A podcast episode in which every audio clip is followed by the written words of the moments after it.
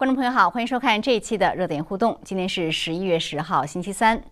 近日，同济大学医学团队在英文的学术期刊《细胞发现》上发表论文，称他们的研究显示，打了灭活疫苗的人身体内会出现类似于病毒感染的变化，身体的免疫力也降低了。而中国呢，普遍施打的两款疫苗科兴与国药都是灭活疫苗。这是否意味着国产疫苗对于人会造成长期严重的副作用？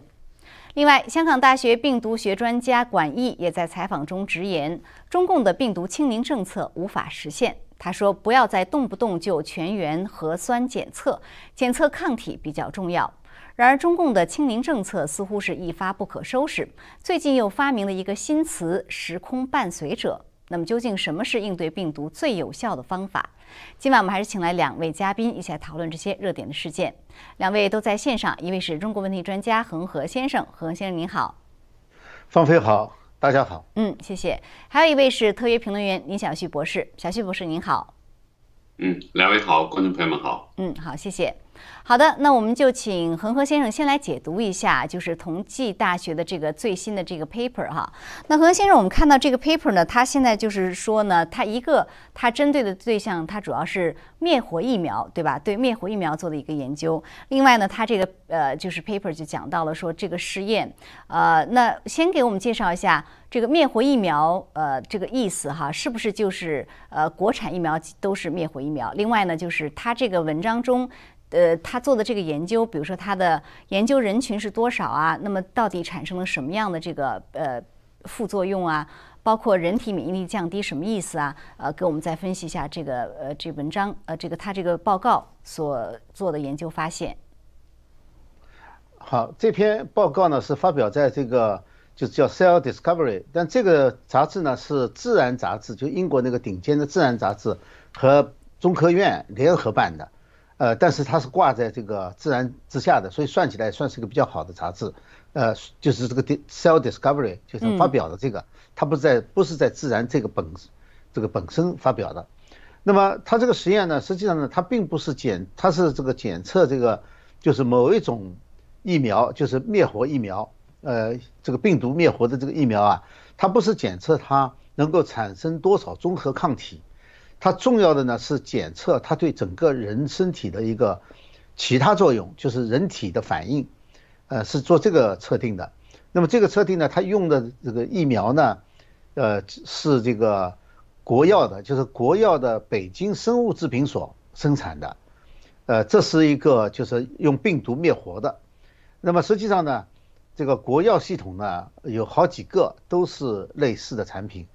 呃，在不同的这个生物制品所生产的，武汉也生产。那么另外一个呢，就是科兴也是属于这一类的，完全一样的，它都是用一种就是绿猴的这个细胞培养的一个就是 Vera 细胞，用那个细胞去呃增长的生长的这个病毒。那么呃实验做下来以后呢，它是呃在呃人不多，只有十一个成人，嗯，呃大概是二十四岁到四十七岁之间。那么，呃，分成两组，就是一组呢是第一针和第二针差十四天，第二组呢是第一针和第二针之间差二十八天，然后呢测定这个在接种疫苗之前和接种疫苗之后不同的天数，就看身体的变化。那么我就简单的说一下这个是呃结果哈，结果总的来说的话，它有发现这个用这种灭活疫苗打了以后呢，人体会有几个方面的变化。一个呢是就是呃凝血机制变化，还有呢肾功能变化，还有呢电解质就是身上盐啊就是什么钠呀钾呀啊它平衡有变化。另外还有一个胆固醇和糖的代谢有变化。这个这些变化都是不是朝好的方向变化，都是不太好的变化。那么这些变化呢和感染了 SARS 病毒 SARS 二啊。我简单说一下，就是 SARS 二就是这个中共病毒和感染这个中共病毒所出现的这个变化的方向是一致的，就是说它好像就是被感染了一下。那么这是呃实验的一个总总的结果。那么另外呢，他就发现就是人体不是在外周血里面有很多免疫细胞嘛，他们就测了这个外周的免疫细胞，就发现呢这个免疫细胞呢也出现了，除了这个器官功能以外哈，也出现了。免疫细胞也出现了类似感染病毒，就是得了病的那种人的这个变化。总的来说呢，就是呃免疫反应降低了。那么总体来说，所有的各种免疫细胞的这个免疫反应呢都降低了，因为他用了一种比较特殊的方法，这个是二零零九年发明的，就是单细胞的 RNA 的这个序列分析，就是他是把一个一个细胞分析，这样的话他就把不同的。呃，血细胞不同的细胞里面的这个变化呢，都测出来了。这是个比较新的方法。呃，在这之前呢，用这种方法去测这次疫苗的，就是在这个科研水平上，不是在这个临床水平上啊。这个这个实验还是做的比较好的。嗯。那么问题呢，这里特别注意的是有一个指标。嗯。这个指标呢，就是干扰素，interferon。干扰素里面一型干扰素呢，就是干扰素阿尔法和呃干扰素贝塔呢，这个呢被认为是一种对人体的反应啊免疫反应好的东西。嗯。呃，但是呢，就是发现呢，它在这个打了这种灭活疫苗以后，这个人体对这个干扰素就是一型干扰素的反应减弱了。呃，这个呢，呃，就充分说明就是人体的这个免疫反应啊，就针对这种病毒的免疫反应啊降低了。那这是一个呃相当不好的结果。那么对于这个呃这个作者来说的话呢，当然他不能直接说他这个不好，但是他说了这么一句话，他就说，对于一些有已经有一些原来就有疾病的人，就是包括这个呃免疫系统啊，或者是其他的系统是，你像这个肾脏啊，或者是有原有糖尿病的，那么。在接种的时候就要特别当心，尤其是接种后的一个月，是需要特别保护的。那么实际上呢，他就说呢，就是接种的一个月内，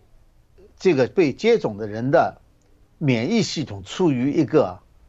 比较低的状态，就是不好的状态，他是这么一个结论。那么虽然样本不大呢，但是只有十一个人哈，但是因为他每个做的很细啊，他大概一共做了几万个。这个细胞，呃，这个趋势很明显，就是说，呃，当然只还需要进一步研究了，呃，就是说，事实上呢，因为很多临床发现的这种接种了这种疫苗的，呃，就是像这个国药啊、科兴疫苗的临床的表现，这方面的文章比较多。那么这些临床表现呢，和这次他所做的这个，呃，就是测定免疫能力的这个测定的结果呢是。相当一致的，所以说这个结果呢，虽然本身样品不多，但是确实是很说明问题。嗯，那这样的一个免疫力降低啊，他说患者在接种疫苗以以后的一个月要特别小心。那到底这种免疫力降低是长期的呢，还是说只是一个月，一个月以后就好了？嗯，他没有做这么长，所以就很难说，对吧？对，不好说什么情况。但是我们知道，就是它的所有的变化都和感染了病毒以后的变化是一致的，唯独一个不一致的地方是抗体。就是感染了病毒以后呢，其实维持抗体可以，就是你真的得了病以后哈，抗体可以维持很长时间。那这篇文章里头呢，没有做这部分的实验，它是比较了以前别人的报道，呃，但是他们测了这这一群人的，呃，这个抗体的变化。然后呢，就发现呢，在九十天以后，这两组就是不管是间隔十四天还是间隔二十八天的，九十天以后抗体全都降到了极低的水平，就是几乎测不出来的水平了。呃，这个呢，他说比较那些染就是感染过这个疾病的人来说的话，那么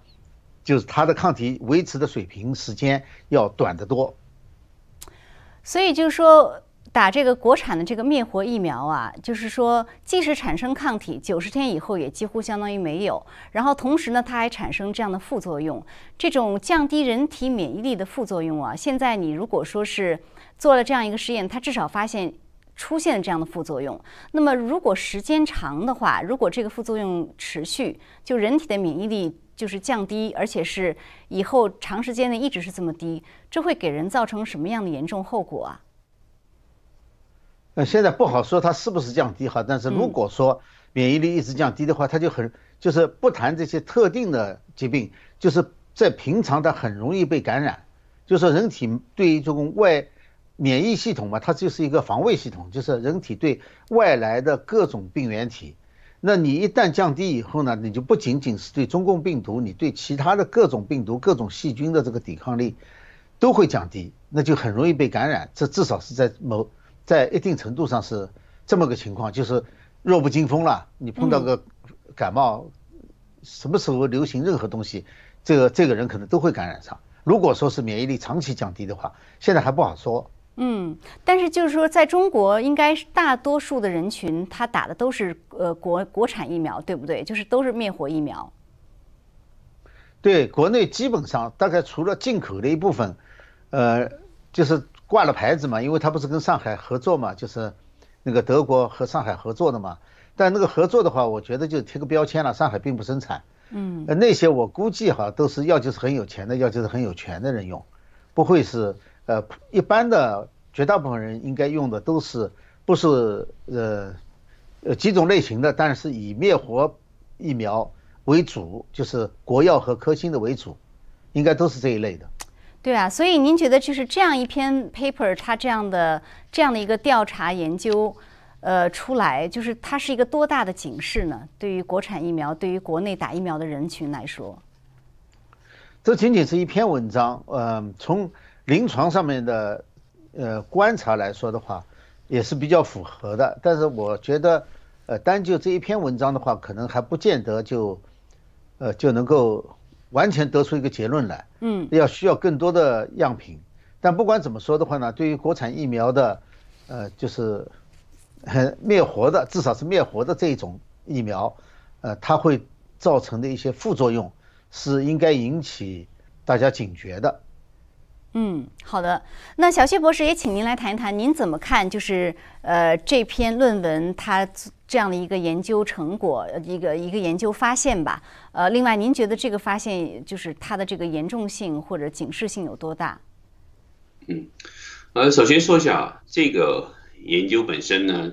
他比较了两个对照组，对吧？一个是就是两剂灭活疫苗只有十四天，一个是二十八天。那实际上呢，现在中国政府啊，卫健委呃给各个地方所做的接种疫苗的这个规定呢，是基本上是要间隔三周以上。所以这个呃研究肯定是相对比较早的时候就开始启动了这样的研究，只是整整个研究过程和这个数据分析拖得比较长。因为现在来说，你去分析这个两剂呃两剂疫苗隔十四天已经没有太多的意义，现实中没有多少的指导意义。所以更理想的一个研究的样本应该是，比如说接种二十八天这样的人群跟康复人群中的这个啊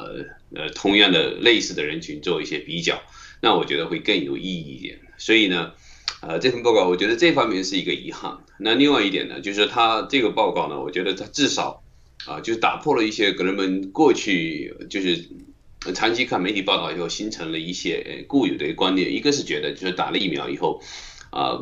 也许啊，这个疫苗的这个呃带来的这个保护力未必持续长久，但是至少在啊这个接种疫苗的过程中是对我有帮助的。这个观念上，我觉得它是有一呃有一个很好的一个警示，因为这份报告就告诉人们，你在接种疫苗的这过程中，实际上你的这个免疫力有可能反而下降，就像刚才啊恒河提到的这个关于这个。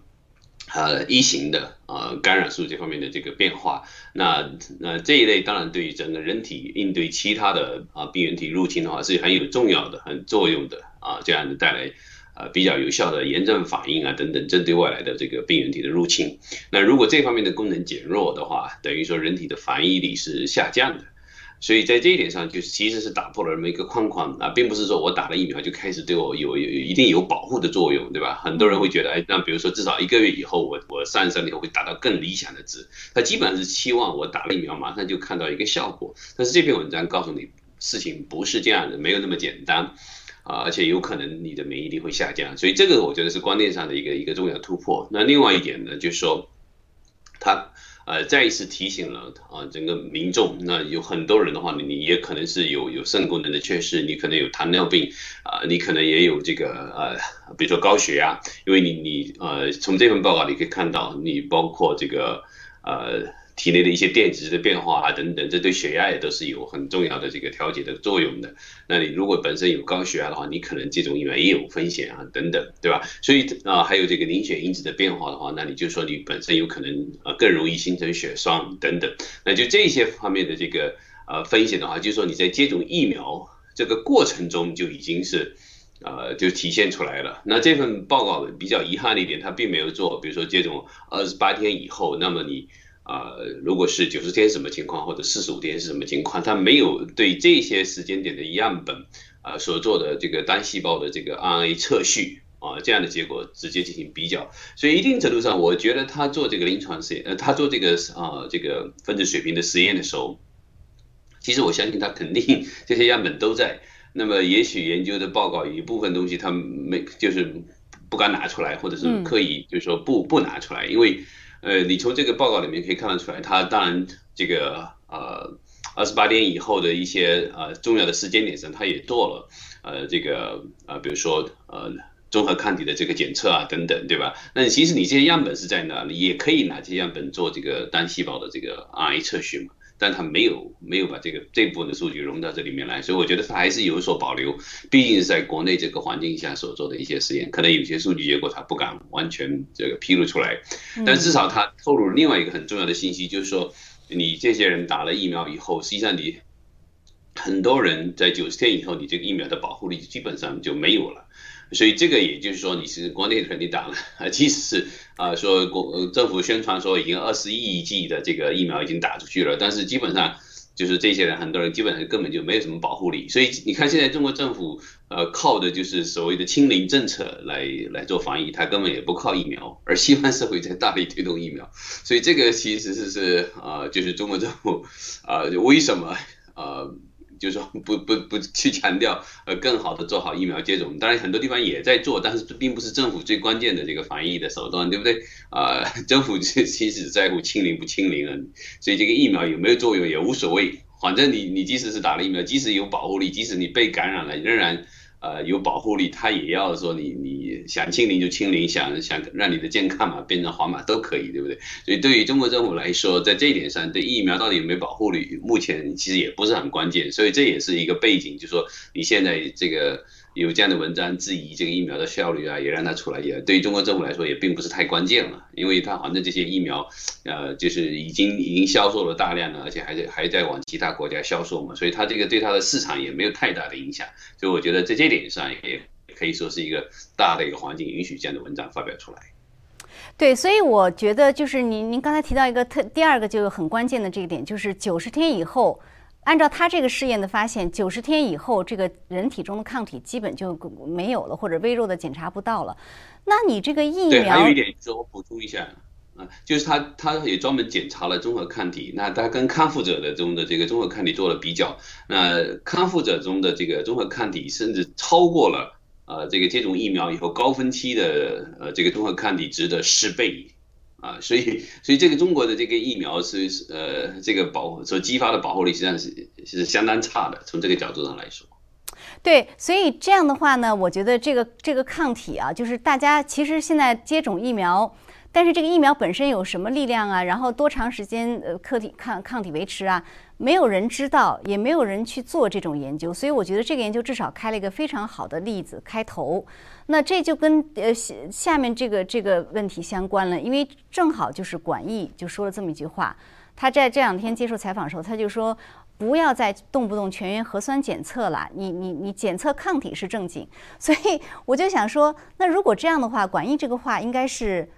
我觉得是非常有道理的了。那大家就来检测一下，看看到底到底大家的抗体有多少，这个是不是才是更更好的一个呃应对方式或者管控之道啊？那从这个角度上来说，我觉得啊，因为它不太符合中中共现在的这个清零的政策，因为你检测抗体的话，呃，你你说我这抗体可能是因为几个月前感染了我，对不对？啊，那呃。不能够体现出这个地方政府现在要要做出清零的这样的一个政治上的这个英明决定，对不对？那么中中央政府说你这个外来输入病例啊，然后你你可以做全员检测嘛，对不？你可以。啊，这个可以可以收割韭菜一批，对不对？还还可以隔离一批人那这些人本身也要他们自，比如说自费啊，呃，这个隔离十四天啊等等，这又是收割韭菜的机会。全员检测也是收割韭菜的机会，对吧？所以这样的呃这样的做法，对于地方政府来说是一个财政的收入。那么他不会去做这个抗体的检测，抗体检测有的话，呃，一方面是这个抗体检测，它不不代表说你现在有没有被感染。对不对？所以，所以呢，这个政府来，政府就是说，你检测看你有什么用？我现在政府要求我现在清零，你你以前有看你有什么用啊？你现在还是得做核酸检测呀。所以在这一点上来说，广义的这个建议啊，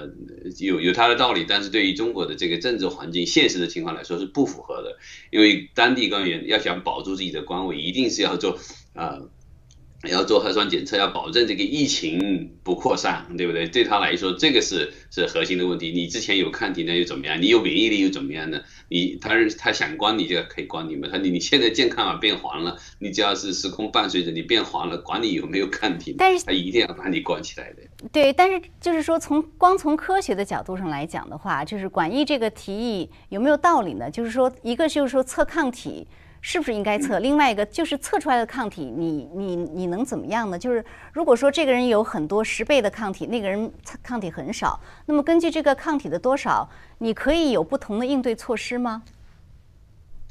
呃，我觉得严格的来说，广义的说法呢，其实也就是否定啊中国政府的这个所谓全员核酸检测大面积的搞这种做法，那基本上就是否定这一点。那么把这个抗体检测提出来，只不过找一个另外一个方式来说，你至少有一个 alternative，对吧？至少有一个其他的替代方案也可以做。但是抗体检测本身也不完全解决问题嘛。呃，那呃，总的来说，呃，你呃要想防疫的话呢，啊，很多人已经。啊，比如说从这个感染中康复的，那这些人你检测的话，他不管是呃现在的抗体的高低的话呢，他如果体内已经产生了很有效的这个记忆性的 B 细胞、T 细胞，即使他现在的抗体水平不高，但是他再次遇到病毒的时候，他仍然可以激发相当大的免疫的潜力，对吧？所以你现在去检测抗体的这个水平，也未必代表他就一定啊能够反映出这个人的免疫潜力的问题。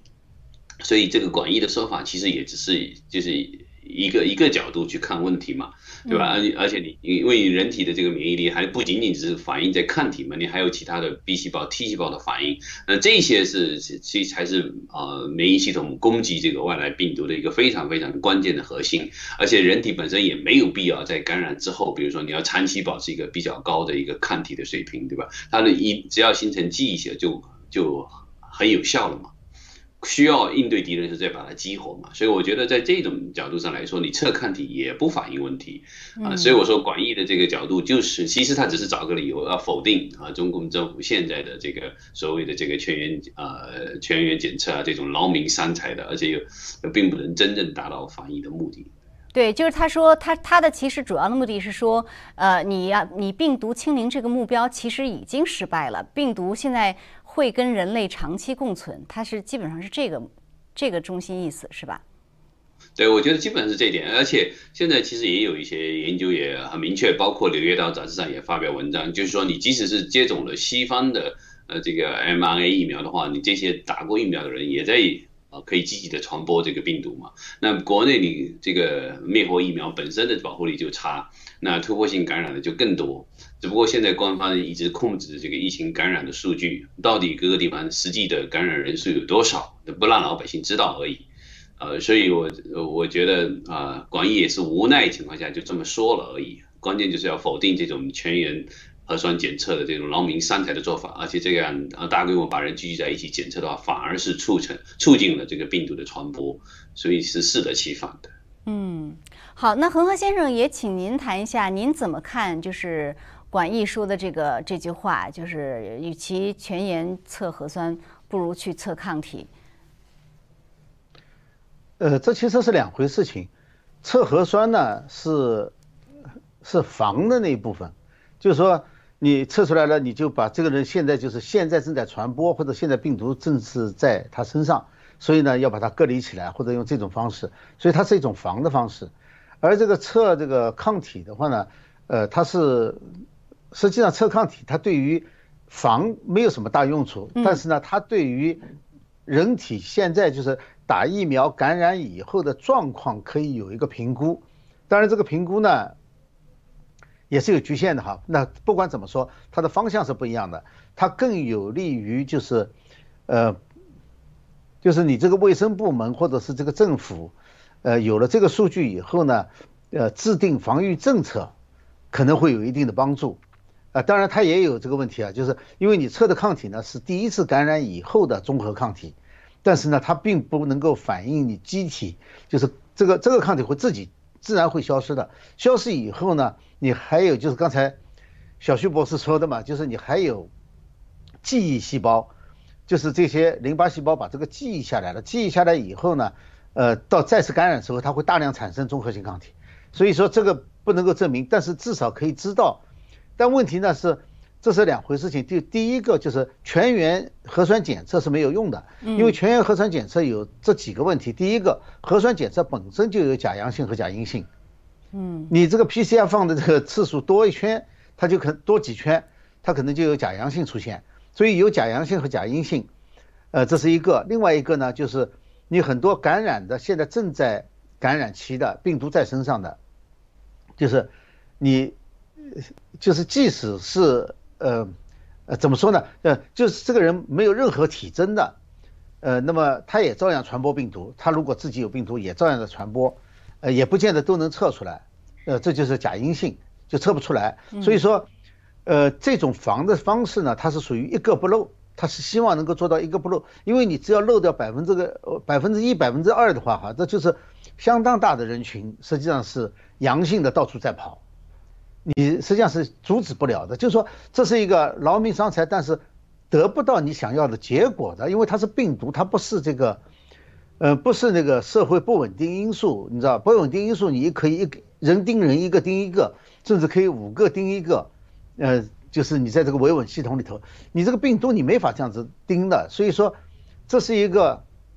非常冷静逻辑的思维，就这是没有用的。嗯，那么呃，至于说这个在另外一方面，就是在这个呃测抗体的这方面呢，我想大部分的这个政府哈或者是决策机构是不想做这样事情的。哦，因为这一做的话呢，马上就影响到他们现在的政策是否合理的问题。如果是大批的检测出来的结果呢，会发现现有的政策要调整，但是很多人可能是现在非常着迷于现有的这种政策，不管是中国政府还是美国政府，他非常执着于他们自己现在执行的政策。虽然说他们的方向可能是反的，但是大家都非常热心自己的政策。但是，一旦这个检测结果或者知道这个人群真正感染或者打疫苗以后的真实效果的话，可能这两边的政策都执行不下去了，所以这会，呃，这这是大概除了一些研究机构想去，呃，研究人员想去做一些这方面的试验以外，大概政府是最没有兴趣做这样的事情的。但是对于广大公众来讲，这是最应该做的一件事情，不是吗？因为这样的话，就就像就像早些时候，比如说美国有些地方，呃。我不知道国内有没有啊，但是美国有些地方，他现在说打了疫苗的人可以进餐馆吃饭，哈，没有打的你不能进餐馆。可是很多情况下，人家说，呃，没有打的疫苗，但是你事先以前得过这个病毒感染的人，他体内的抗体要比打了疫苗的人可能高很多。那在这种情况下，你如果不去测他的抗体，你很可能把一个没有抗体的人放进餐馆，而一个有十倍高的抗体的人却被拒之门外，对吧？我只是拿餐馆做一个例子。对啊，这就是说，现在就是要求普遍接种疫苗的人，他不考虑这个已经感染过的人。现在感染过的人没有这个权利，这就说明这件事情它不是一个科学问题。就是在在疫苗问题上，它有一部分是科学问题，但是更多的是一个政治决策的问题。呃，在这种情况下，这就是我刚才讲的，为什么政府对这部分没有兴趣，是他不想让大家知道，呃。感染以后，人体所产生的这个抵抗力可能会比这个疫苗更强。这个其实以色列做过很很多实验，以色列它这个临床实验，因为它是接种率最高的，然后后来又重新爆发，因此他们就呃做了这方面的这个对比，它这个对比实验做得很好。其实现在美国也有很多这方面的这个这方面的对比实验，确实证明了，但是问题在于，就是决策者他实际上关心的并不是真正能够人体有了免疫力以后能够阻止这个疾病的传播。我相信，因为我没有办法解释这个为什么，就是说真正有抵抗力的这些感染过的人，嗯，就没有这个疫苗护照的作用，他就不能够呃作为这个接种过或者是能够再重新进入餐馆或者是娱乐场所，我就。想不出来这个区别为什么会把打过疫苗的和感染过的人要区别对待，而且区别对待的结果正好是根据他们双方抗病能力的这个是相反的，就是应该是抗病能力更强的人应该是可以到处跑的，但现在不是这样子的，所以我觉得这个决策的时候考虑的很可能是其他的因素太多了一点。嗯，那所以像这个同济大学做的这样的一个呃研究啊，您它是对于灭活疫苗做的研究。那一个是您觉得这样的研究对于非灭活疫苗，比如说西方的这种 mRNA 疫苗，它有什么样的借鉴作用？另外一个就是西方迄今为止有没有做过类似的研究呢？呃，我们我没有去看西方有没有做过类似的研究啊。小旭可能看的多一点，可能知道多一些。嗯，但我觉得这两个是两者是不一样的，因为它很多就是因为。这个西方的疫苗呢，特别是这个 mRNA 疫苗哈，它重点就是在那个呃刺突蛋白这一部分。刺突蛋白这一部分呢，它主要是感染人的能力，而致病的导致致病的能力呢，它在病毒的其他方面，呃，很可能在其病毒的其他部分有致病的作用。因此呢，就是打了这个呃 mRNA 疫苗的呢，它可能影响的就是 mRNA 疫苗就是这个刺突蛋白所能导致的。是病理变化可以反映出来，但是完整的病毒所导所导致的这个病理变化呢，它不一定能够反映出来，呃，因为它没有这部分，所以说这两种呢是不一样的。但是我这不表示说西方不应该做，就是说对于其他国家用这个 mRNA 疫这个疫苗的，它其实也应该做这一类的实验，但是我没有关注到这方面的这个实验是怎么做的，我只是关注到了，因为。呃，很可能就是因为中国用的是一个全病毒的灭活，所以呢，它很多其他的部分就是会导致各个器官发生变化、发生这个病理变化的这些成分都在，所以说呢，它能够做出来比较完整的，就是对各个器官、各个脏器、各种血细胞、各种免疫细胞产生不同的影响，可能会是这样子。我想，如果是用 mRNA 疫苗的话，它的结果会跟这个完全不一样的。嗯，对，那小旭博士也请您谈一下，西方现在有没有做过类似的，就是比如说去呃抽查这个 mRNA 疫苗打到人身体之后对人体本身的影响，甚至对免疫力的影响。嗯，我印象里这个《自然》杂志上曾经有过，有发表过啊，这个应该当时是应该是也是少量的人群，大概是五十多个人群啊，也做这个单细胞的这个 RNA 和核酸的这个检测啊，然后来观察。啊，这些人群中的免疫系啊，免疫系统的反应，在接种了这个，应该当时应该是 Moderna 的这个 mRNA 的疫苗，这应该是去年的事情了。但具体的细节我已经有点忘了啊。但是总的来说，就是呃，因为呃，这个单细胞的这个 RNA 测序的话呢，是一个很有效的一个泡，一个非常强大的一个工具，能够分析整个细胞啊，这个基因表达的这个呃整个谱系的一个变化。呃，看到哪些基因被被呃调节，这个表达量上上升，哪些基因被被抑制啊等等，那就可以看到整个细胞的功能方面的一些变化嘛。所以这样子的一种呃比较好的这个手段，用于呃分析接种疫苗人群以后的这个免疫系统的变化的话，还是有效的。但是这个技术上并不是很多实验室能够掌握的，所以当然做的人很很少吧。我印象里我看过一篇这样的文章。呃，总的来说就是呃呃，我我觉得。呃，他这样的一个研究，当然对于我觉得西方社会也是一个警醒，因为呃，它里面分析到了，特别是对于这个啊疫情的啊这个干扰素的这个带来的变化的话，我记得我没有印象看到西方有专门报道过。但是他这里面也强调了一个概念，就是说呃这个接种了灭活的疫苗以后，呃很多人就像真的被感染了一样。那这里面就是说为什么会有类似这样一个情况，是因为灭活疫苗的特点吗？还呃还会会不会也有可能灭活疫苗本身里面没有完全灭活呢？就说你等于是有有少量的病毒在在这个人体内感染了。这个这一点上，我觉得这份研究报告本身并并没有排除这种可能性。那当然就是如果你扩大到这个呃西方的这个 mRNA 疫苗等等那么呃，会不会人体也有类似的？呃，就是相当于被感染以后的这个不同的这个系统都出现了一些啊不良的这种反应呢？会不会有这种情况呢？我觉得这个可能性也是有的，因为你现在啊对于啊这个 spike protein 的有哪些抑制啊，就是人们过去意想不到的这个抑制作用，现在也越来越多的研究有新的发现。那比如说最新的研究有提到，呃，这个病毒的这个 spike protein 这个基础蛋白的话呢，它实际上可以抑制呃 DNA 蛋呃 DNA 的这个修复机制。因为正常的话，细胞的话，你呃，你这个 DNA 的复制，你要有一个修复的机制，才能保证这 DNA 的复制的完整性嘛。啊，但是呢，发现这个 S 蛋白呢，跟呃其中的一一些的这个啊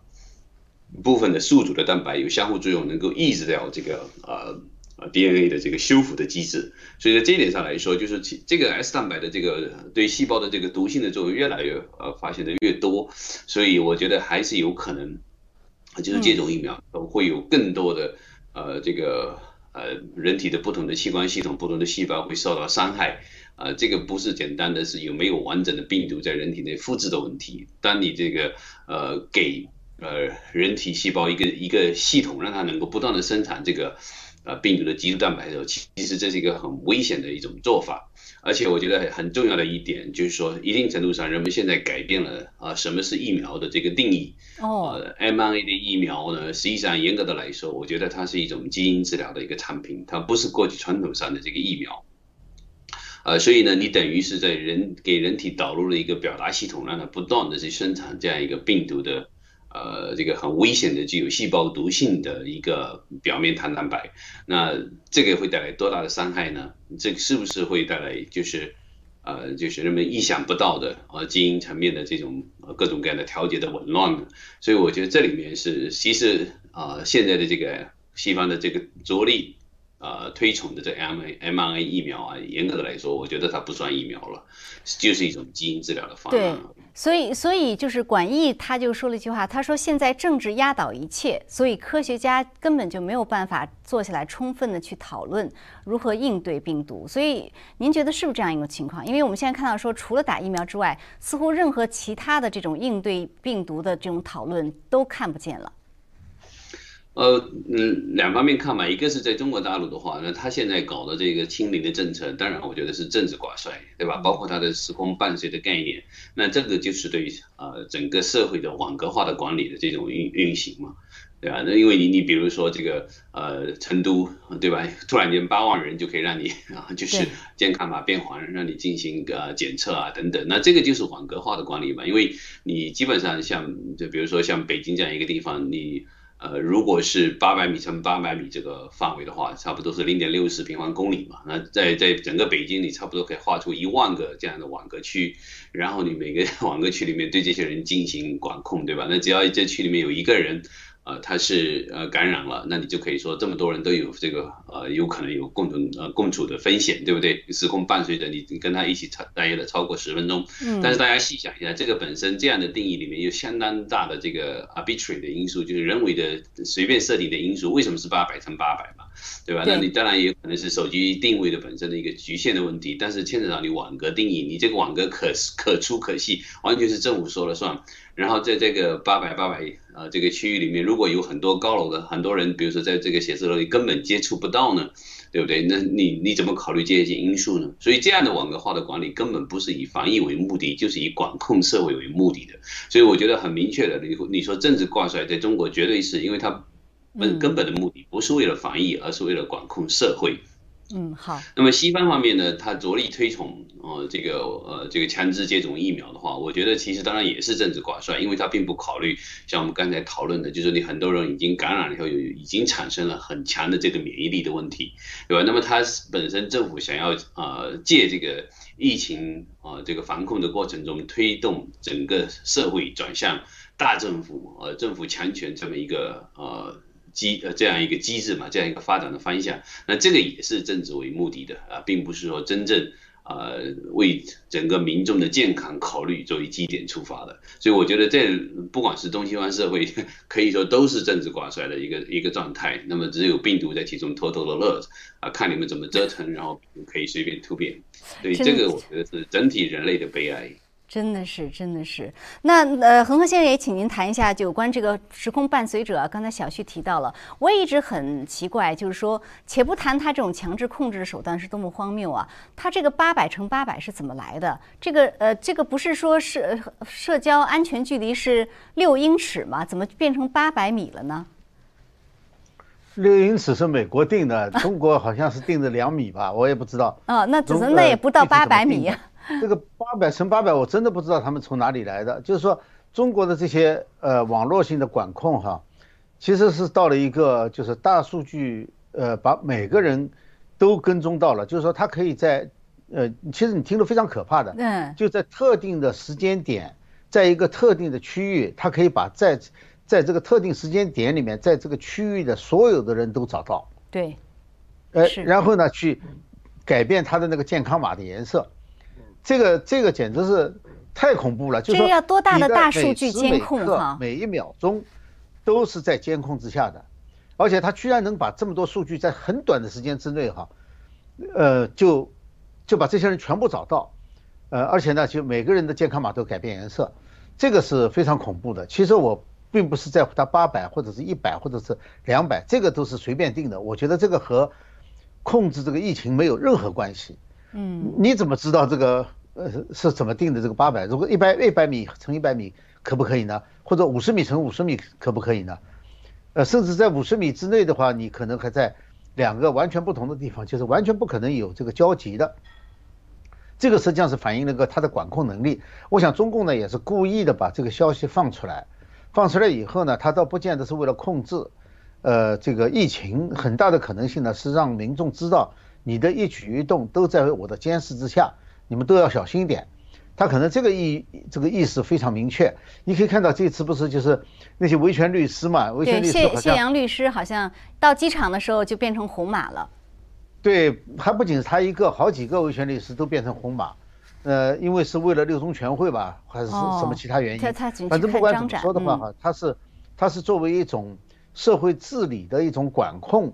来做的，就是说通过这种方式呢，呃，平常你很难这么大规模的实验，在目前我认为这是第一次比较完整的实践的过程，所以它也可以算是一个实验过程。通过这个过程呢，它逐渐的完善这套管控系统，那么在中共将来的这个维稳的当中起主要作用。我觉得他们也是利用了这次疫情来把这个完善。这个跟刚才小徐讲，呃，美国其实也是一样的，就是。他利用这次疫情来加强控制。平常的时候，因为美国个人权利非常重要嘛，那什么时候、什么理由才能够剥夺你的个人权利呢？疫情就是一个非常好的机会。所以这是，呃，这就看到了在执行过程当中有很多不不理智的现象。为什么这个不理智呢？因为它的目标不一样。你你是从我们是从，呃，控制疫情来考虑这个方式是不是理智的？嗯。但是别人决策的人可能不是从控制疫情角度来考虑的话。当然，呃，这个手段就会完全不一样。就像现在这个什么五岁到十二岁，你本来这个五岁到十二岁的这个感染率和这个死亡率都低的，可能比那个流感还低，或者是至少跟流感是在一个水平上的，根本就不需要嘛。那么接种以后会造成什么结果？呃，所以这个接种以后可能造成的这个影响力可能更大。就像德国好像最近有一个消息，说是有很多运动员，呃，开始出问题了。这次这个德州的那个演出好像也是这样的问题，因为最早出现的是有人直接就倒下倒地了，不是说被踩死的，是后后来才发生了混乱，是开始就开始最早有至少有目击到有人是这样倒地就死的。哇，跟疫苗所以说这个就就很难说，现在现在很多是。这个统计方法也不一样嘛，你你打了疫苗以后出现任何问题，它不算在疫苗身上，嗯，因为你很难证明它跟疫苗有关。嗯，好，是咱们我们现在也没时间了，对，是好的，那对，所以现现在这个真的是啊，这个我觉得这就真的有点政治挂帅的味道，呃，所以反正还是大家要多看一些信息，呃，确实的了解，更多的了解这个各方面的情况。好，那我们今天节目时间很快到了，感谢观众朋友收看，我们下次节目再见。